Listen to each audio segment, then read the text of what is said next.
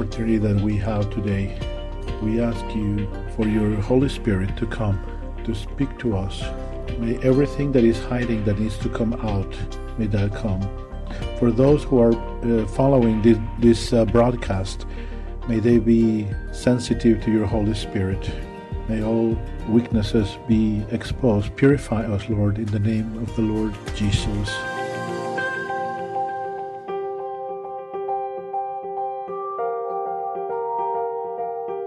This is the workshop on emotional healing, and by reviewing what we had uh, seen before, we talk about already as to how there are several myths about this uh, topic that uh, Christian psychology is not coming from God, that uh, Sigmund Freud is the father of psychology, but it's not.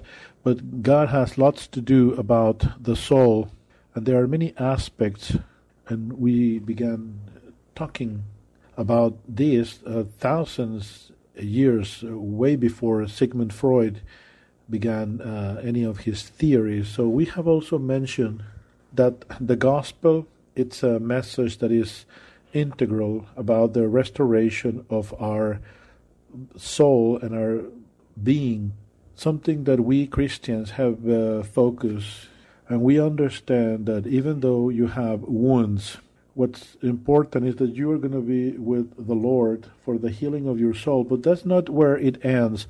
The Lord will be healing our body physically. There are there is healing in Christ. So that's what the Lord comes to do in our lives. So we understand how the Lord in his word has said that he will come to restore the brokenhearted. In fact, when we uh, talk about wounds in the soul, Many people say that these are psychological issues or taboos or things that are not clear, but the Bible tells us that those wounds are real in such a way that we saw in Psalm 147 3. The Lord talks about restoring the broken hearted. He will heal those who are broken hearted and He will uh, care for their wounds if the wounds in the soul wouldn't be real, then he wouldn't talk. But in Isaiah uh, 61 1, the Lord says that he was sent to heal those who were uh, brokenhearted, as the NIV says. So, yes, it is a reality. We see that the heart could be wounded and that it needs to be healed. And now we are entering into this issue. So, how are we defining uh, emotional wounds? What are those uh, wounds? I do have a definition, and you can look at your own uh, Bible studies, but these wounds are uh, pains, uh, negative feelings that are stored in the heart, like rejection, insecurity, fear, and they are stored in the heart. And they are looking for a way to be expressed, to go out, and to be manifested these wounds bring pain. The pain, that feeling, is uh, finding a way to be expressed. Uh, sometimes when we are not delivering this pain before the Lord, that's when we feel wounded. So, something about the wounds is that these will come together with memories of those things that have damaged us, that have wounded us. Um, you have seen that when you are talking to someone, and then all of a sudden the memory box it's open, and you can hear the music, the sounds, and everything that you were feeling, and then you even have that tear because you feel once again everything that uh, it's there. The mental images include feelings, these concepts, the attitudes, and the mental images that we have in our brain, everything that we have stored, and those memories, those pains that we have stored, those images, they do impact tremendously our lives. We saw it last time, and I will say it again over and over. It can ruin your life. We did mention uh, Proverbs uh, 4:23 about everything else guard your heart. It doesn't say our wallet, right? It's not telling us guard your wallet. It tells us guard your heart, not your money, but your heart. And often we human beings, we do not know how to deal or safeguard what we have stored in our hearts. In uh, Hebrews 12 uh, 15, it says, Look well, because um, maybe one is not reaching the grace of God because of roots of bitterness. This will be a hindrance in your life. So, what's the root of bitterness? You may not reach the grace of God because of that root of bitterness. So, what it means is that you are no longer feeling or receiving the love of God. Imagine something that is hindering for you to experience the love, the grace of God. Not only are you not experiencing that love of God, it's a hindrance to you, but you are also contaminating others. That's how strong these wounds could affect you. Another passage like uh, in Luke 6:45, the good man from the good treasure of his heart will pull out good things, and the bad man from the bad treasure, he will pull out bad things. So if I have good things, I'm going to be a good man. But if I have bad things in my heart, I will be a bad man. So we talk about these when we have been wounded and we are upset. We're looking for ways to have uh, vengeance. Something bad is coming out of our heart. Why? Because you have pain in that wound and the fruit of the flesh is coming out, you want to um, uh, recriminate. And why? Because in the heart there are bad things that are stored, that pain that is affecting us. In Matthew uh, 15, 19 to 20, because out of the heart comes out the bad thoughts, homicides, adultery, fornication, stealing, false testimony, blasphemies. These are those things that contaminate mankind, but not about uh, eating without washing of your hands. So what it's contaminating you is whatever you are storing in your heart. Now these passages are telling you clearly that what is stored in your heart, that resentment, bitterness, uh, memories, out of all of that, you will see what are those things that may be poisoning you inside a relationship with God and a relationship with others. Look, look at this. This is what is contaminating us and others. This is what determines the level of fullness that we experience in Christ, meaning quality of life that we're living. Why?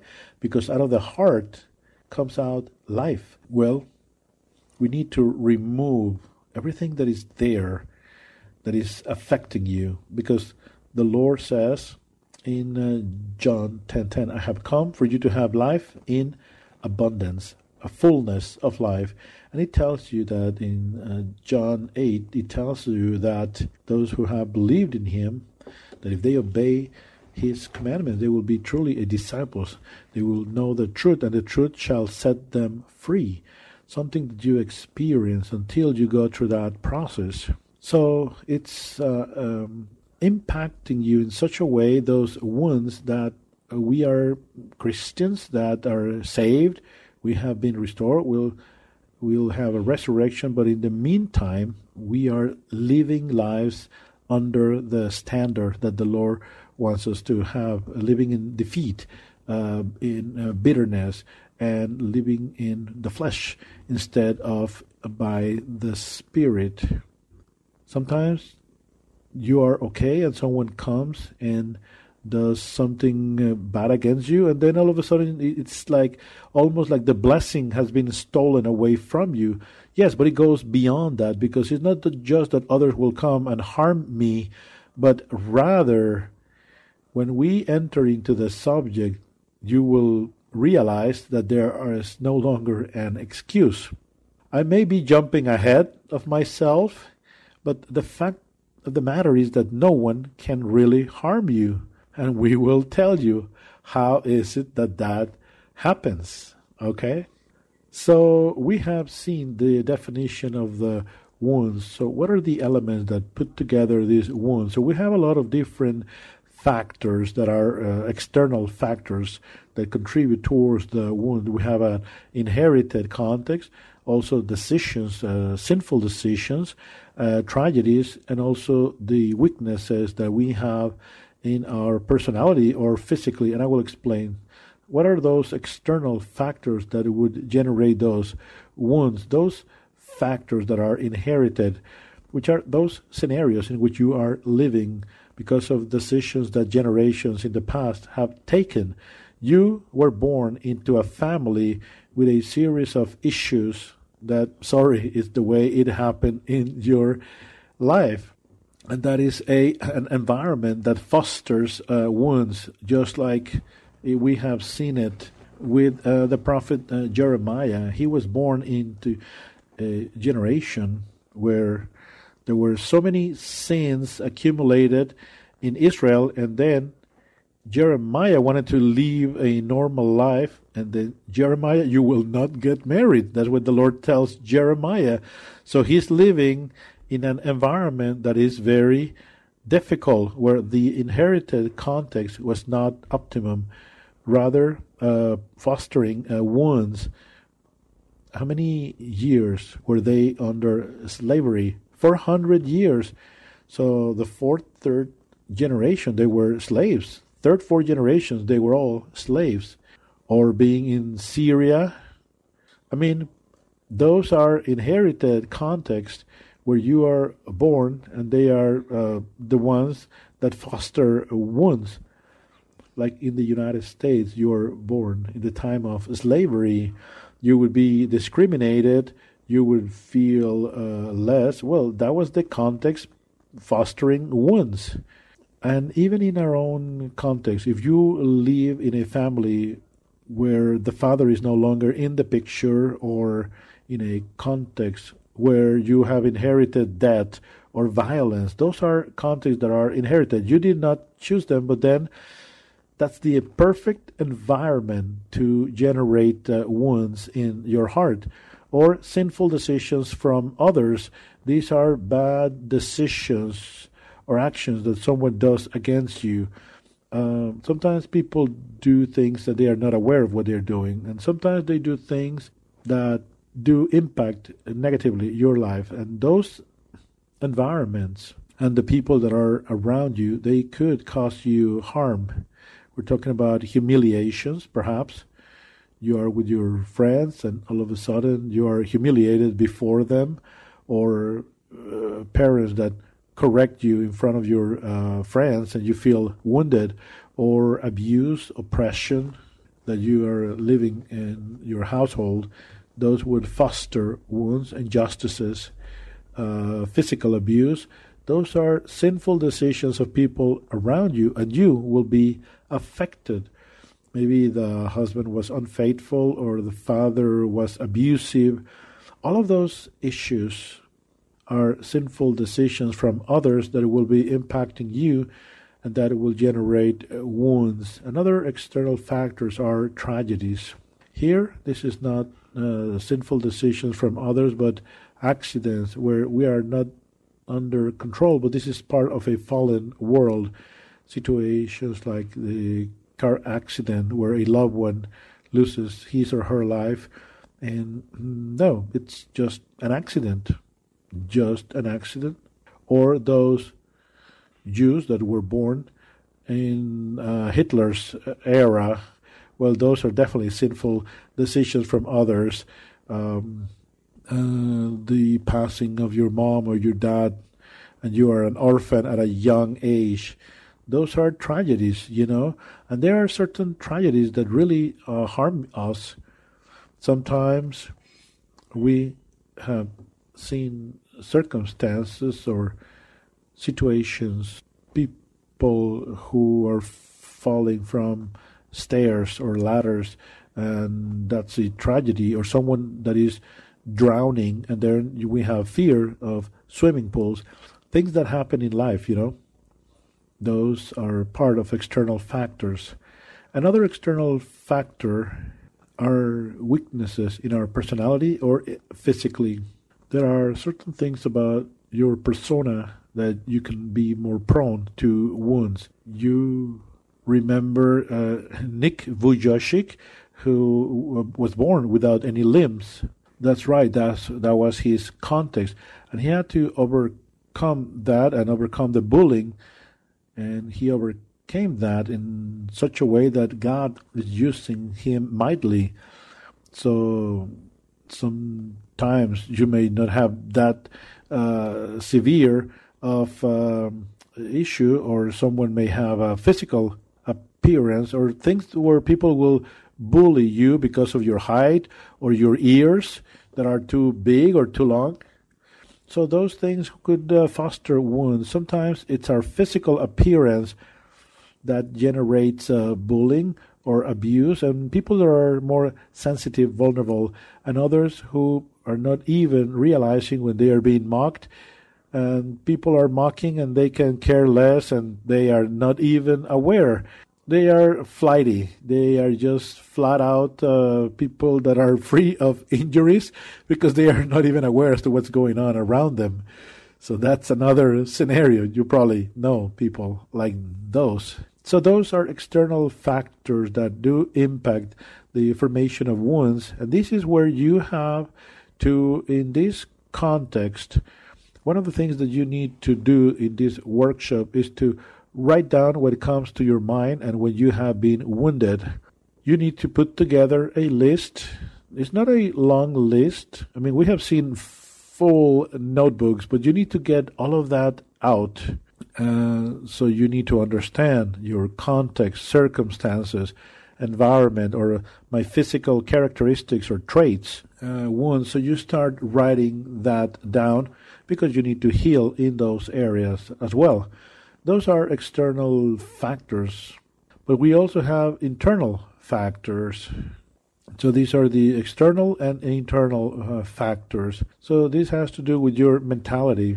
How are you perceiving facts? You may have the perfect context to have uh, loving parents, but because of your nature, you may boycott yourself. You may have a bad perception or a bad uh, attitude. Even though your uh, environment is perfect, it may be that as a child with a loving family, you wanted to purchase something and you thought that was lack of love because you didn't get what you wanted uh, purchased for you. That's a perception. Obviously, you're not aware of what really is going on. But here, it doesn't matter really what takes place, but wounds are caused by the perception that we have or phenom- a phenomenological type of reality, how you perceive things. Because when we talk about healing processes, people down the road say, Oh, I understand because my dad went through this or that. So then you need to go back to that episode as a child where you did not understand. So then you can go back and heal that particular incident or moment. So mentality, and sometimes people go through that experience of someone not buying something for them as a child, or you feel that you are unloved because people are not doing what you were asking or requesting. And it's not a lack of love, it's more lack of maturity. Your perception was uh, wrong and you created yourself a wound for yourself or a situation of perception you go out of the church, you're greeting someone, and someone is not greeting back to you. What's your perception? Maybe the person has not even seen or we don't understand that that person is not wearing his or her glasses so they didn't see us so we have this mentality issue or another situation is also where you have a gathering and you were not invited and you're perceiving that as they don't love me i am the ugly duckling when in reality everybody is looking for your cell phone but no one had your cell phone ready or your number to call you or contact you. So another situation could be uh, how you perceive things and that is emotions. How are you experiencing events? Not just how you see things but how you feel things. For example the little uh, daughter little girl where she was going to be participating on a dance in school, and they were going to be uh, dancing with uh, uh, classmates. So the more matures were picked by the teacher to uh, dance. So some were uh, without uh, mates. So they said to some, "You're mature, you can dance." And then some of them interpreted those that were not dancing, thought they were not picked because they were ugly. And then, that once again, it's a, a wound developed there. Or a typical situation and some husbands could uh, testify of this. You receive a gift, and then they feel that he is not loved because it's not the gift that he or she was expecting. And some people, in that gift, in that gesture, instead of taking it well, they take it uh, wrong. They believe that it's not the gift according to their expectation, you know, or that child that feels that dad is not loving him because he's not allowing him to go out with his friends. But of course, because he loves him, he's not allowing him to go out with those particular friends. And that's perception. So it's not just about how do you perceive things, but how you feel things. And it also has to do with your willpower. How do you respond facing uh, facts or events? Well, you leave that situation that was hurtful, and then you decide not to forgive. It's your willpower. Will you decide not to love or to hate or to avenge yourself? And that's your willpower, your decision, not just your uh, how you're feeling, but how you're responding. You decide not just to have a bad reaction, but to believe that everything is ruined.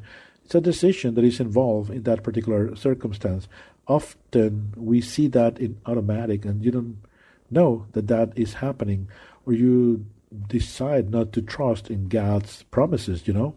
It is a decision involved whether you believe or not believe into what God is telling us in His Word to lift up our spirits. And it's here what I want to tell you something very important. The wounds in our soul, or harm in our soul, it is always because of our sinful reaction before things that are done against us. So let me explain what I mean by that. Jesus told uh, his disciples in Matthew 10:28, "Don't be afraid of those that can kill the body. Do not be afraid of those who can kill the body, but they cannot kill the soul." Look, watch this. People can touch your body and cause affliction, but they cannot touch your soul, you know? Uh, fear God because He can cast your body and your soul in hell. So people can inflict emotional pain or physical pain in you. You may experience a physical loss. Uh, people cannot harm your soul.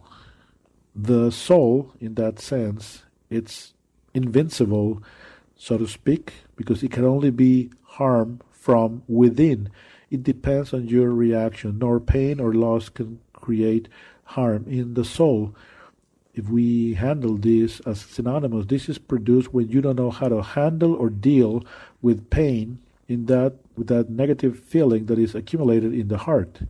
Listen, the wound is the result of you not knowing how to handle that pain that is produced is not because of the pain, it's you not being able to handle that pain. We are saying that that wound was created as if it was a harm, but in reality it's just a loss, not really a loss. The loss is produced when you handle or not handle that particular pain. So this revelation, this understanding leads you to be responsible of your own wounds. You cannot blame anybody, right?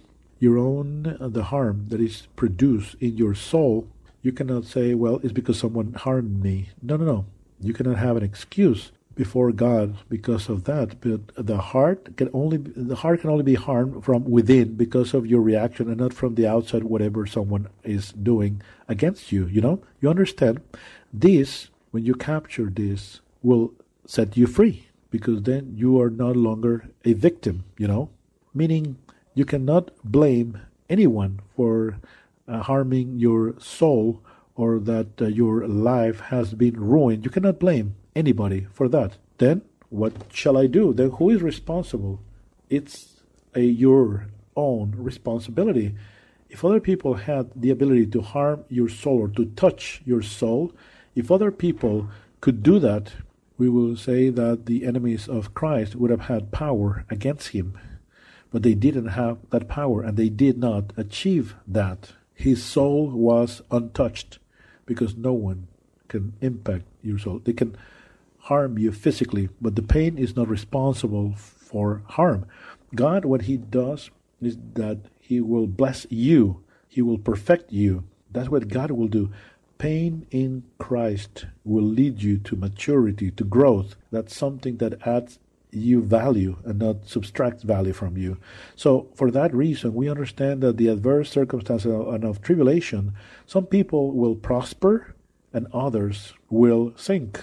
And those were the exact same circumstances. But what is the outcome depending upon? Well, how they reacted. Are you following me? When you see that, so if you feel as victim or ruined, it's only because of your own responsibility, how you have responded to pain and harm. Other person who knows how to respond correctly, he will prosper in the midst of all of that.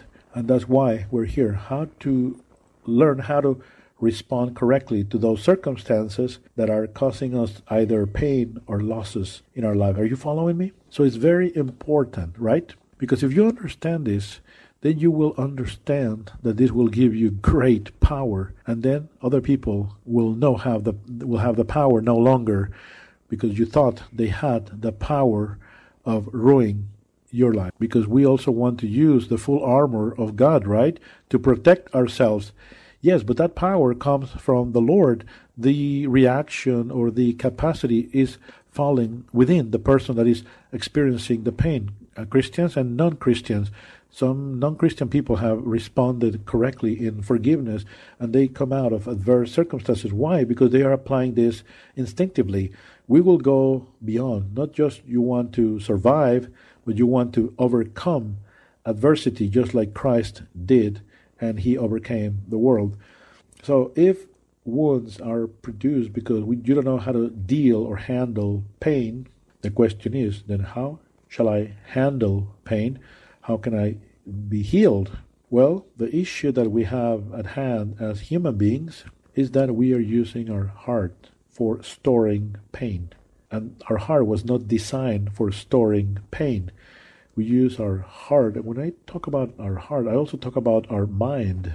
A mind and heart, it's the wrong place to store pain. It, they were not designed for that when we talk about the mind, we need to talk about and understand the operation of this. In uh, Proverbs, the Lord tells us that our thoughts are like deep waters. So it's a complicated situation, but intelligent people can grasp this. Within uh, psychology, the mind, you have the uh, conscious, the subconscious, and unconscious. So even in psychology, you have these uh, the backup also in the the Bible, things that you pay attention to, those things that you are paying attention, that you're alert right now, you are alert to what we are talking. You're paying attention now. But if I say, hey, do you remember that thing? Do you remember your first day in elementary school? And then that information that you can bring back, you are not aware of now, but it's in the subconscious. That's where it lays. So our subconscious, where we have that information in our mind, that even though it's not present in our minds, you can recall it and bring it back to your conscious mind. Do you remember what you did yesterday? Well, I didn't have it present, but let me look into my files and I bring it from my subconscious into my conscious. Are you following me? So these are levels of awareness, and in the subconscious is where we see the operation of those memories that you can bring back and remember and the beliefs are operating at that level. The beliefs that we have, we're not aware of them, but we operate based on them, you know? We're not aware of them. Oh, I believe therefore I respond. No, that is like a foundation there in your subconscious. So we have these different layers, and then we have the unconscious, which is the information that you cannot bring back, that you cannot recall or you may not even know the information is there, and yet it is there. Have you ever been in that situation where in information that you just cannot recall? It happens more with men than with women. Women have the ability of remembering many things because to each memory comes together with the emotion, and with emotions it's easy to remember. But we men sometimes we overlook many aspects or we flat out just do not care. to be honest.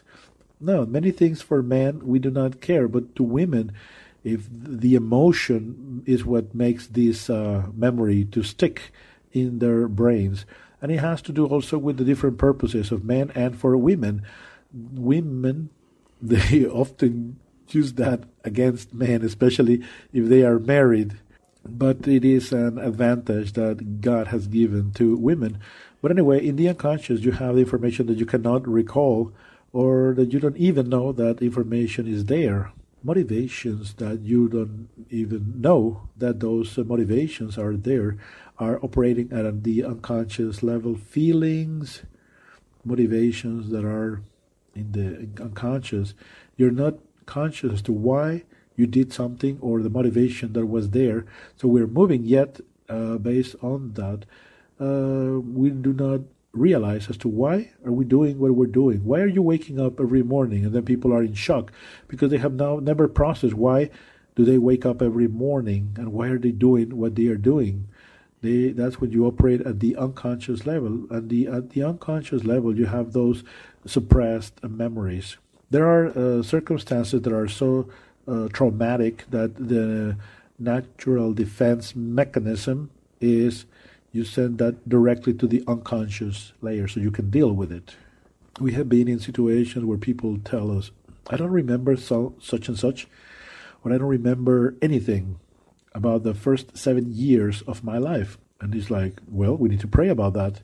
But they are completely suppressed. And then when the Lord brings this up to light, it's because there were maybe sexual abuse circumstances that as the defense mechanism that was suppressed right away.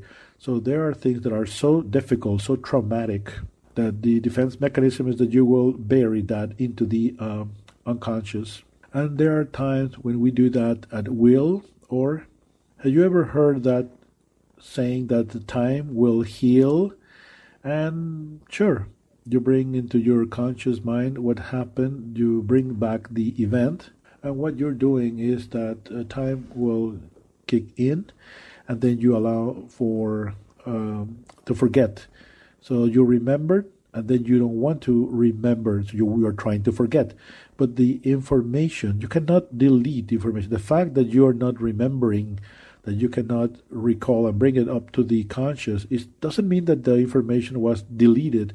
What you have in your mind is not deleted. Sometimes it's more difficult just to access yet is not deleted. And the issue with that is that that memory, with all of the emotions and with the negative emotions, still have an impact in you, even though you are not remembering.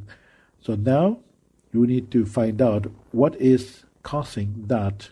Some people have had the issue of fixations with uh, uh, smoking, and that's uh, sexual abuse um, uh, result that it had to do with the mouth, for example, and other people they are the uh, wife is mistreating the husband. Why? Because she had suppressed the uh, abuse uh, memories that the father uh, had abused her, and that pain was being unleashed with the the the man figure that she had with her husband, but she didn't know that, and that was re- uh, suppressed. And the fact that you have those memories, they still have an impact. So time is not going to heal anything. It's just going to cover them with dust. We need to find out, Lord, what is what I have in my heart? Because it's going to be there. Things that you are storing in your heart, because from your heart, it's just going to come out life and the treasures that you will be pulling out of your heart. Are you following in what I'm saying? And for that reason, if you find a Christian says time will heal, then just please rebuke him because time will not heal anything. Time will not heal. Just the Lord has established a process of restoration, and that's the only thing that can heal you. Because of these issues to how our mind is operating and how our heart is operating, then God will give us the resources. He will give us His Word, because there are several things that you're not aware of those things, but you need to have God's revelation for you and to understand what's in your heart and for that to come out to the light. Hebrews says that the word of God is li- it's alive and is more penetrating than than a double-edged sword. It will uncover our thoughts and our most intimate feelings. So, through the Word of God, what is in the uh, subconscious, it will come up into the conscious mind and from the unconscious as well. So, you may feel that you are okay, and then the Lord will expose through His Word what is really there in your heart.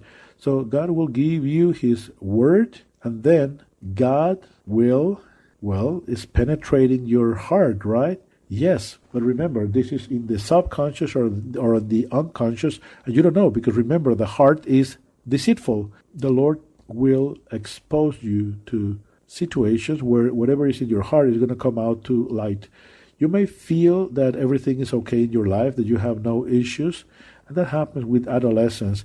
And then when they get married, everything that was there comes out all of a sudden. So Deut- Deuteronomy 8 2 says, the Lord says, Remember that for 40 years the Lord your God took you into the desert and you were humiliated, and he put you to the test to find out what was there in your heart.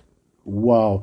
And it's not that God didn't know what was there in the heart of the people of Israel. God already knows, but we don't. And what God will do is that He will expose you to circumstances for everything to come out. You understand that the Lord will put, we will be like gold or silver going into the fire and for us to be refined. So all of the impurities will be removed through that fiery process and all of the bitterness is going to come out all of the wounds will come out through that fiery process and that works great also in marriage because you the bible tells us that just as iron sharpens iron man sharpens another man and you believe you are a solid christian until all of a sudden you look at all of those fleshy reactions that you were not even aware, and those are things that are stored in your heart. I hope you are understanding. Some Christians say, well, healing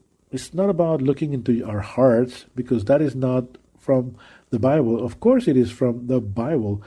The Lord will put you in situations of uh, test so you can realize what is in your heart um, roots of bitterness, bad attitudes, things that you need to forgive, and all of that. So he gives us his word and also gives us discernment and intelligence. Jesus used this many, many times. Remember those passages where people were there and they were with bad intentions, and the Lord was already discerning what they were thinking about. In Matthew 2 8, it says, And the Lord knowing his thoughts, why are you thinking bad in your hearts? Ask the Lord. You know what the Lord uh, does? And in Proverbs 2 5, that intelligent uh, person gets out of the good things of the heart. What the Lord does is gives you discernment to find out what is there stored. And that's why counseling is so good. Sometimes you don't even know what is there, and the counselor arrives with spiritual discernment, and by the Holy Spirit tells you you need to forgive this or forgive that. Surely that's the reason why you have that problem, and it helps you to detect the root cause of the issue that you are living out, you know? So if you understand the heart and the mind, both are complex. And for that reason, the Lord gives us resources so we can have everything that is uh, there that needs to come out for healing. You got to use the, the Word of God, the circumstances that God allows you to go through, and intelligence that God gives you and for that reason, something that we have talked about when we talk about these workshops is that at the beginning, the healing process is that you bring before the Lord all of those wounds that you are aware of. And that's it, because those are the ones that you only know about. You don't know that are others inside. But this process is gradual and progressive. The Holy Spirit is the one guiding this process. He will lead you to circumstances that will trigger those uh, wounds that are stored there, and then you will realize and you will find out about what is in there, and we'll talk about that later. Situations such as things my wife had taken the workshop of healing, and we know that in our walk with the Lord, many things need to be healed.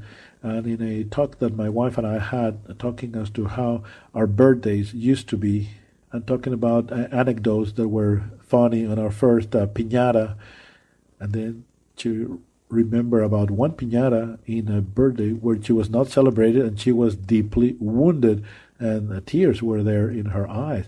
All of a sudden that flared up and she had not uh, remember about that and then right away that was brought up and was healed. But that's how we operate. Sometimes God will put you in circumstances where those those things are going to flare up and God will remind you about things, and you're confronted with those situations that would lead you to healing. And that's why we're going to be looking at the sim- symptoms of wounds so you will understand when there's a wound and you can identify easier what you have uh, stored there in your heart. If the human heart or mind is not the proper place for storing pain, then where where is the proper storage? Well, we shouldn't store them then, so where shall we put them? You need to give that to the Lord, right? Bingo. You probably already took this uh, workshop, right? But um, what happens uh, with the wounds? Um, I compared that uh, last time with radioactive material. Radioactive material, how do you get rid of that?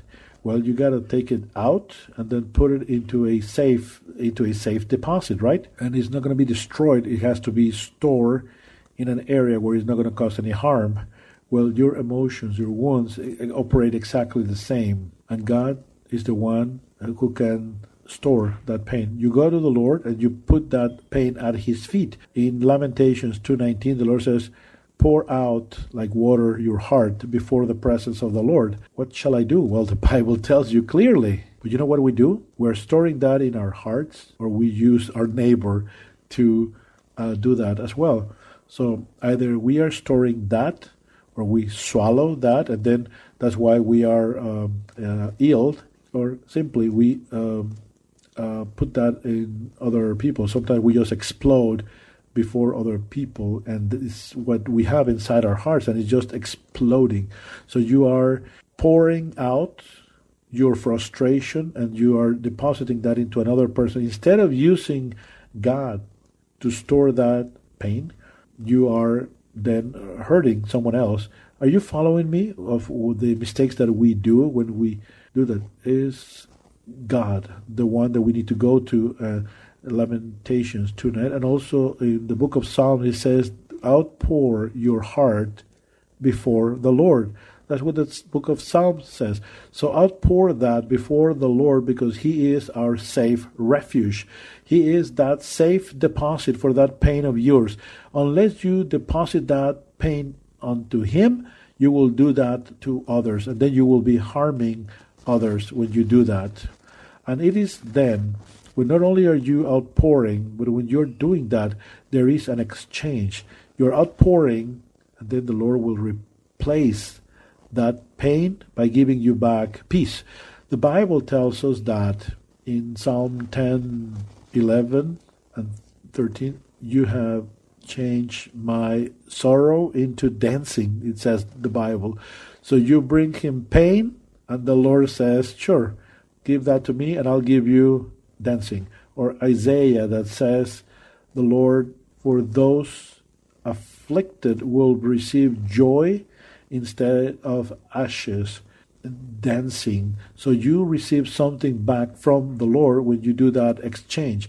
That's why it's so important to have that relationship with the Lord in this process of healing, because it's the only safe deposit for your pain. And that is an advantage that you and I have as Christians. Are you following me? This is so important. And it is here where we are entering into how the wounds are because we have this emotional uh, pain store. But what is the anatomy of a wound or an emotional uh, pain? The uh, physical wound, for example, you probably have all uh, cut yourselves in your the palm of your hand, and you have symptoms that are very similar as to what happens in your flesh or happens in your soul.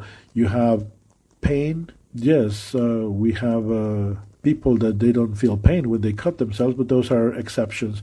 But typically, you will feel pain. It's a negative uh, feeling. Is that ouch that we experience, and that also happens emotionally. Have you ever cut yourself and, of course, you start bleeding, or sometimes it, it gets infected and you get pus? So, that pus in the soul is when you have lack of forgiveness or you are holding a grudge and you are uh, just stating the lack of uh, forgiveness will lead you to experience having pus in your soul uh, because of a particular circumstance. So you have that pain, you have the holding grudges, and that uh, situation is there. But also, when you have that cut or that wound, there is a hypersensibility sensitivity on that affected area. So you are wounded, and even though I want to give you uh, to caress you, you're feeling that pain. Yes, if you touch me, it will pain. All of the sen- the senses are hypersensitive, and you have that sensation there, and that is what happens emotionally as well. They cannot touch you in that particular area because you are crying, you are uh, hypersensitive, you are ready to explode. No one should touch you, otherwise, you will explode. Something that I was uh, talking before, my sister went through this healing process as well. She will come to me and she will ask me, uh, How about this dress? And I have not said anything. And just because of my face, she began uh, crying. I have not even answered how that dress looked on her, and she had that hypersensitivity because of that wound, that open wound, because the open wound always is touchy. So you touch and you cause uh, pain, even though that is not your intention. The issue here is that then you generate a negative expectation that this may happen again. You may think because it hurt you, then you have a fear that that may be uh, happening to you again. And that happens, and I have been in circumstances, paper cuts, that are small little cuts, but they uh, are so uh, painful, and you don't want anyone to touch you because on the tip of your fingers, and you are even afraid of shaking someone's hand, and you may be super sensitive because you don't want anyone to touch you in that area where you have been uh, wounded. So when you have that open wound, even though when you want to do something good and I want to maybe grab a glass and that hurts me. So you have that negative expectation because there's that fear that this may happen again that harm because you have that open wound. That negative expectation is not staying there, but it generates a distorted uh, perception of reality. And that's the issue here, and that's what is so severe here because that wound with a negative expectation and that perception will distort your perception. Is now a new filter by which you are perceiving everything around you. Remember that example of those uh, kiddos that were playing a trick on grandpa and they put that stinky cheese on the mustache?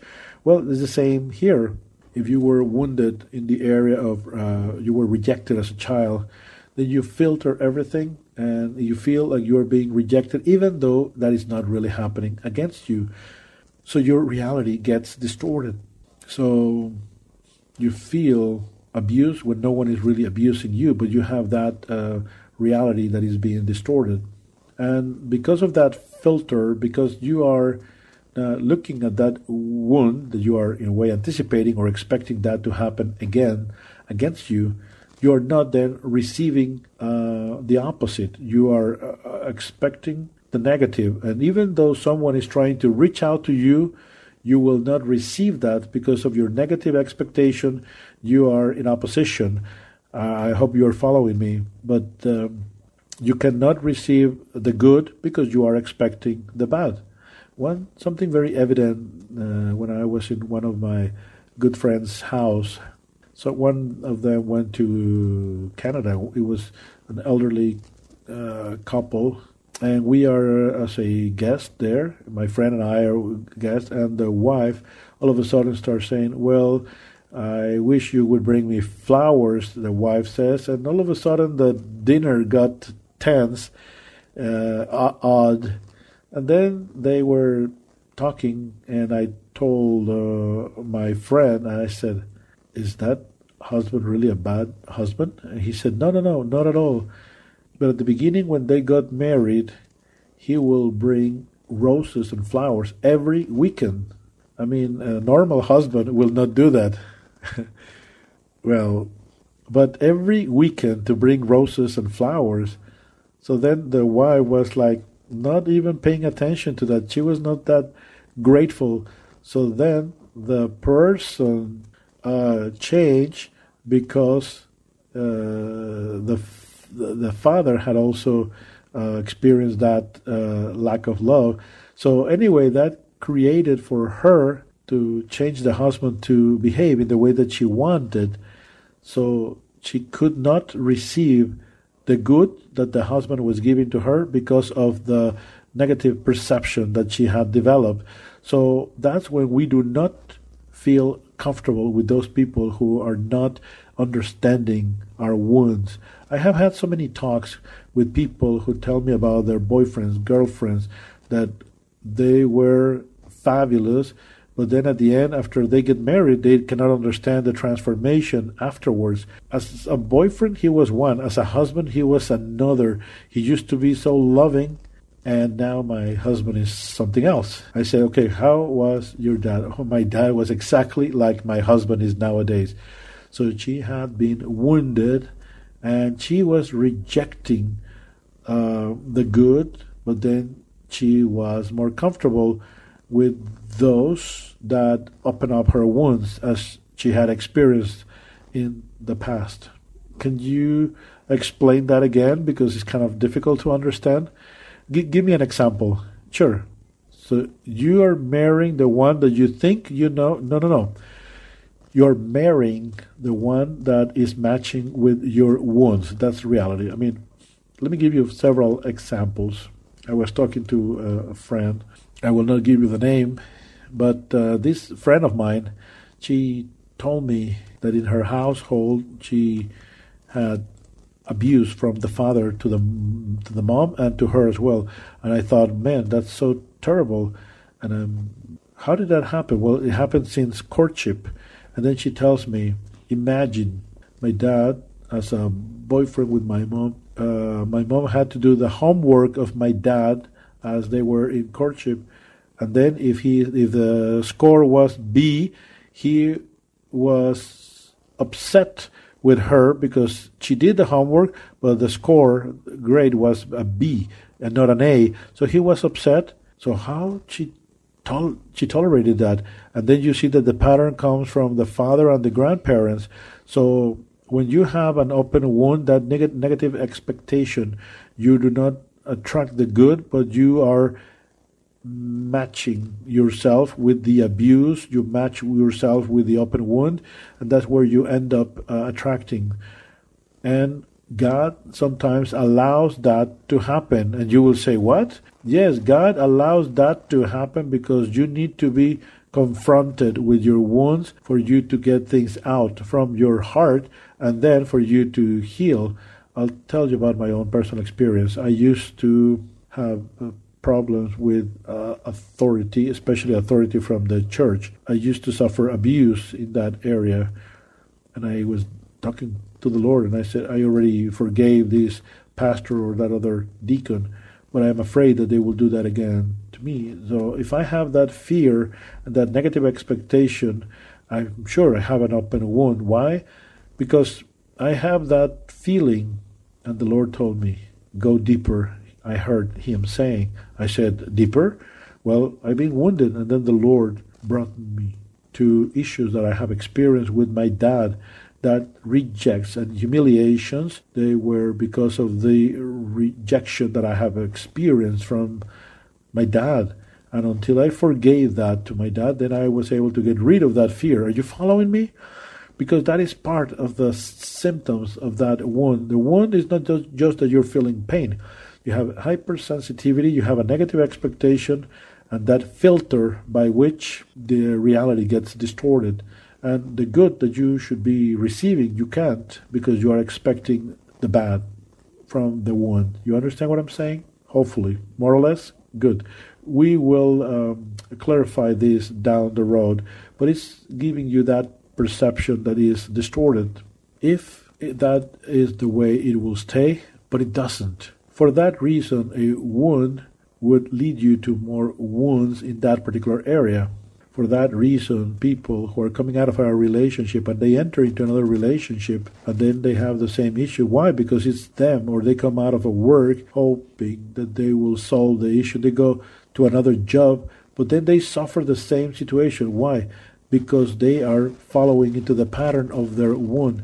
Other people will be in the same frequency as they are because the negative expectation sets people up for them to be on the same page as they are. Are you following me? So it's not God the one that is causing that to you. It's yourself because you have those open wounds that you have not dealt with. Well, then you have that uh, negative perception, but you also have uh, exit mechanisms. So there are different ways by which inevitably you will express that wound. If you have that accumulated pain, it's going to manifest itself one way or another. Stay there and be still. No, it's going to get manifested. It's going to have a way out, an exit mechanism. It's going to come out one way or another, inevitably. And for that reason, Jesus said, A good man from the good portion of his uh, treasure puts out from the heart. So when you have good things, you will put out uh, good things from that heart. And because of that, then this is again inevitable. We will have the symptoms of the wounds, and we will be looking at wounds. So then you can detect what is there in your heart, what are the type of wounds that you have there stored. We can detect that by means of symptoms. My sister, she is healed now, but in her adolescence, because of the wounds that we received from our parents, she was rather insecure and she will put lots and lots of makeup. She put on a lot of makeup, but she's so pretty without makeup. And why? She did that because she was so wounded, she was so unsecure, and that manifested itself. Or situations of don't take a picture of myself, even though the person is uh, good looking, or I don't want to call attention to myself because uh, I am wounded in that particular area, or uh, rage explosions. Uh, those are symptoms, understanding that you have a wound in such a way that we may be in a conversation and then all of a sudden, hey, you understand? You have a wound because then we are on the same page and we can detect that rapidly and we are trying not to have any one of them escaping. We detect that and we know how important it is to heal all wounds because if, if I leave one unattended, it will contaminate my life and it will diminish the life that God is is having for me and it's going to diminish that quality of life that God wants me to have. So in theory, we shouldn't have this workshop of emotional healing. The process of emotional healing should be a natural process without us taking any workshop. It should be something that happens so spontaneously that you need you do not need to take that uh, workshop, but we are so far away from the original design that we need to understand how to respond. I'll give you an example. Raise your hand, those uh, who are parents. I'm sure you know that if the little one falls down, is two or three years of age, what is what the kid is going to do? He's running, going towards mom or dad, crying because he wants to receive comfort. He wants to heal. He looks at the blood and he thinks he's going to die. So he goes with mom or dad. Question Who taught him to rush and run towards the arms of mom or dad? Did he take a workshop to do that? No, right? Did he take a workshop to run towards mom or dad whenever they are hurt? No.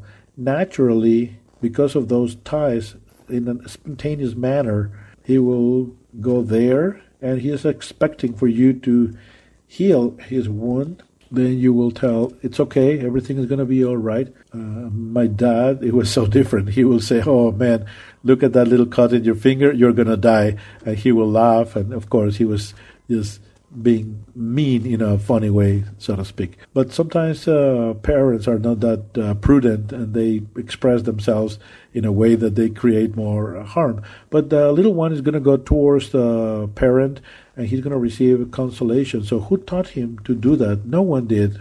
That was original design by God to heal those wounds. You shouldn't be taking a uh, workshop to go towards your Heavenly Father, to go onto His lap, to receive consolation. But we are so distorted from the original design that now we need to learn. And we are like orphan children that are dealing with these open wounds. And then uh, Satan comes and then whispers in your ear, No, no one loves you. No one wants you. Are you following me? And that was the original design. The original design, let me tell you, uh, God's uh, uh, idea. The Spirit of God and the Spirit of mankind were uh, linked together.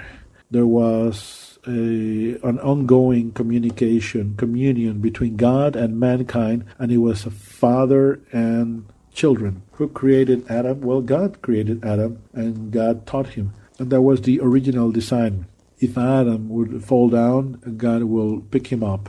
And he gave him the uh, commandment to Adam, well, please do not eat from that tree, from the tree of good and evil, because when you do that, and then Adam was like, mm, what is he talking about? Well, dying meant separation from God. There was going to be a separation. The Spirit of the Lord was going to move away. So disobedience came into the world Adam's wife uh, led him astray. No, I'm just kidding.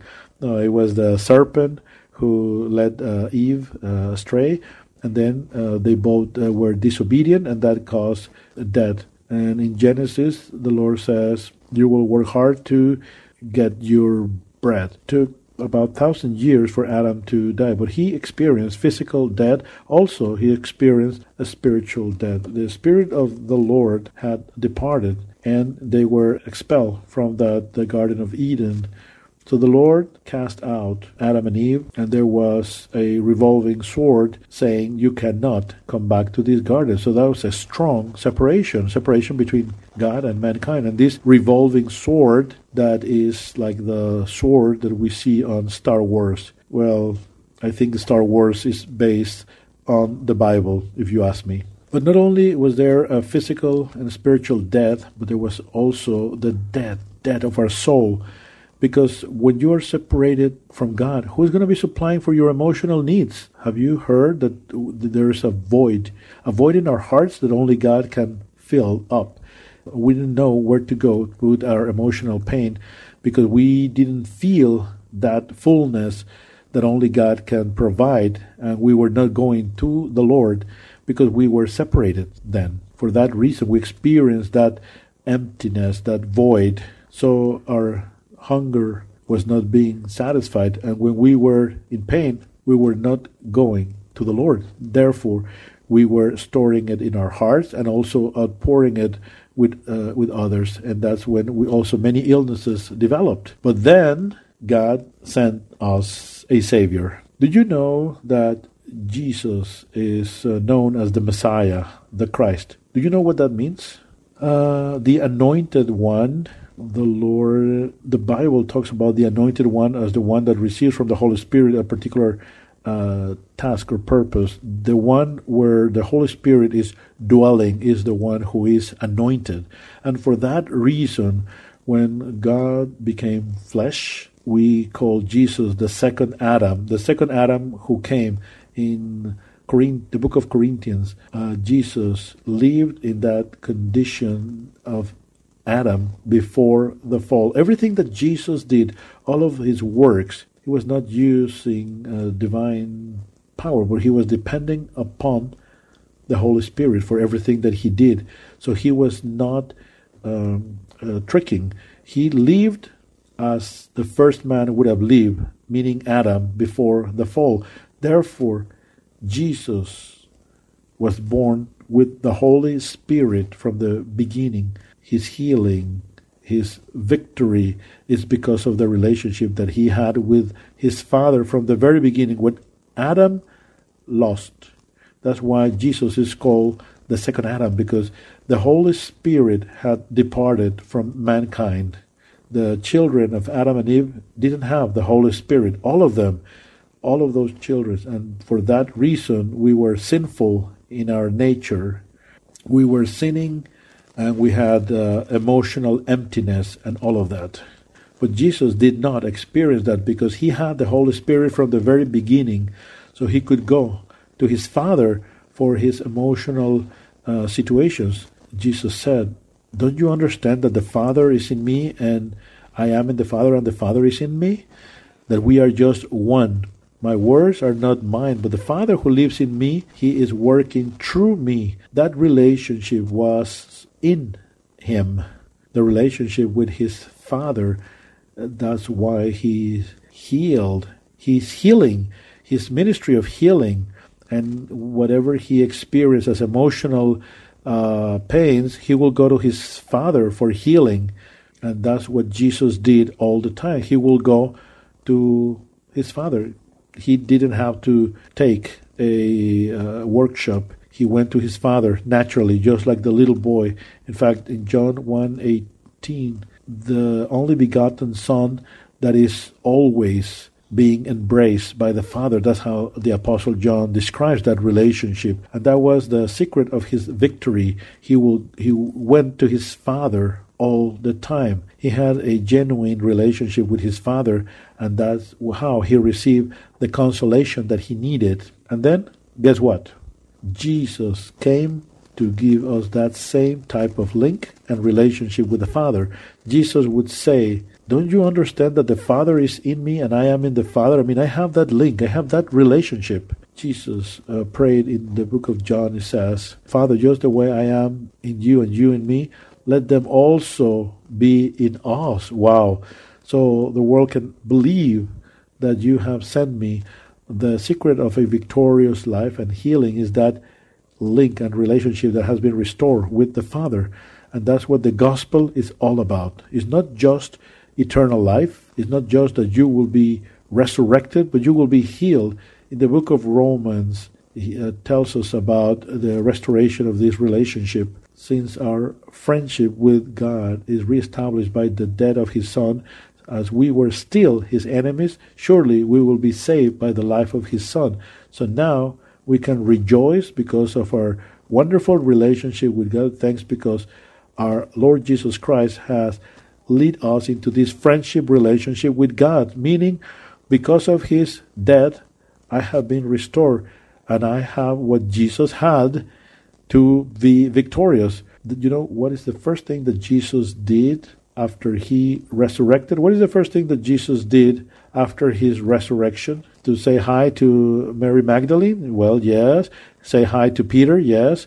But in the book of John, it tells us dusk, that first day of the week, the, first day of the week, Jesus appeared to his disciples. And then at dawn, he allowed the disciples to receive the Holy Spirit by blowing and, and sending them the Holy Spirit. So now the, the Holy Spirit is in permanent dwelling inside mankind because Jesus had blown this Holy Spirit because now we are the temple of God. And the same thing that Jesus had, we have that because this relationship has been restored. We have now the Holy Spirit. And in Romans 8, the Holy Spirit tells us that that is the spirit of adoption. Now we can also say Abba, Father, because you are you have not received the spirit of slavery, but now the spirit of adoption. So you can now freely say Abba, Father, because we are children of the Most High God. So I can go back to the arms of my Father because of the Holy Spirit is giving us that and is giving us consolation. The book of John, it tells I tell you the truth, it's good for you that I leave and I depart from you, because if I don't, the, the Comforter will not come. But if I leave the world, I will send the Comforter to you. Now we have that relationship and we can receive healing for our souls. So, what's the process for healing? We will see that in the upcoming sessions. What is what Jesus did? We're, we're, going to be outpouring our hearts before the Lord. That's one of the steps. But then we need to learn about this natural process. In theory, we shouldn't be taking a workshop, but we, because of sin, we need to learn these steps and go back to the original design. Do you understand the importance of this? Do you understand why these uh, wounds affect our lives so deeply? Well, that is right. The Apostle Paul tells us that we have a promises for this life and also for the upcoming life. You know what is happening in this process? You will improve on your quality of life. You will experience a fullness of life regardless of your circumstances and you will understand about healing and then the fruits of the spirit will be flowing in you and the fruits of the spirit will be evident. You will be loving those who hate you. You will have the ability to manifest the character of God in you. Even though you still have things stored in your heart, imagine once you clean that heart, I mean, it's going to be amazing.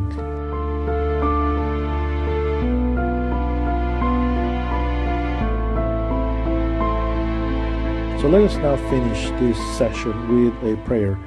Our Heavenly Father, thank you so much because we can understand all of the promises that you have given to us for our healing and our restoration. Thank you, Lord, because I will learn the secret for our restoration, which is in you, to have a restored relationship with you by the Holy Spirit that you have uh, sent back to mankind by Christ. And we have now this adoption spirit.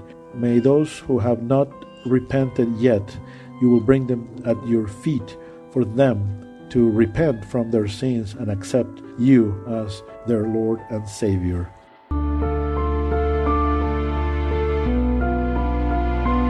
Thank you. For those of you listening to this broadcast, you may receive also the Holy Spirit, which is the, the secret for healing. You may receive Him because this is by faith, not by your works. If you believe that Jesus died in your place, He took upon His the punishment that you deserve, and you are no longer one to follow your will, but His will. And if you call upon the name of Jesus, you will receive Him and you will receive the Holy Spirit that is going to be key for this process of restoration. If you want to do it, please follow uh, this prayer with me. Close your eyes and say, Lord Jesus, today I ask you for forgiveness. I repent from my sins. Lord, save me.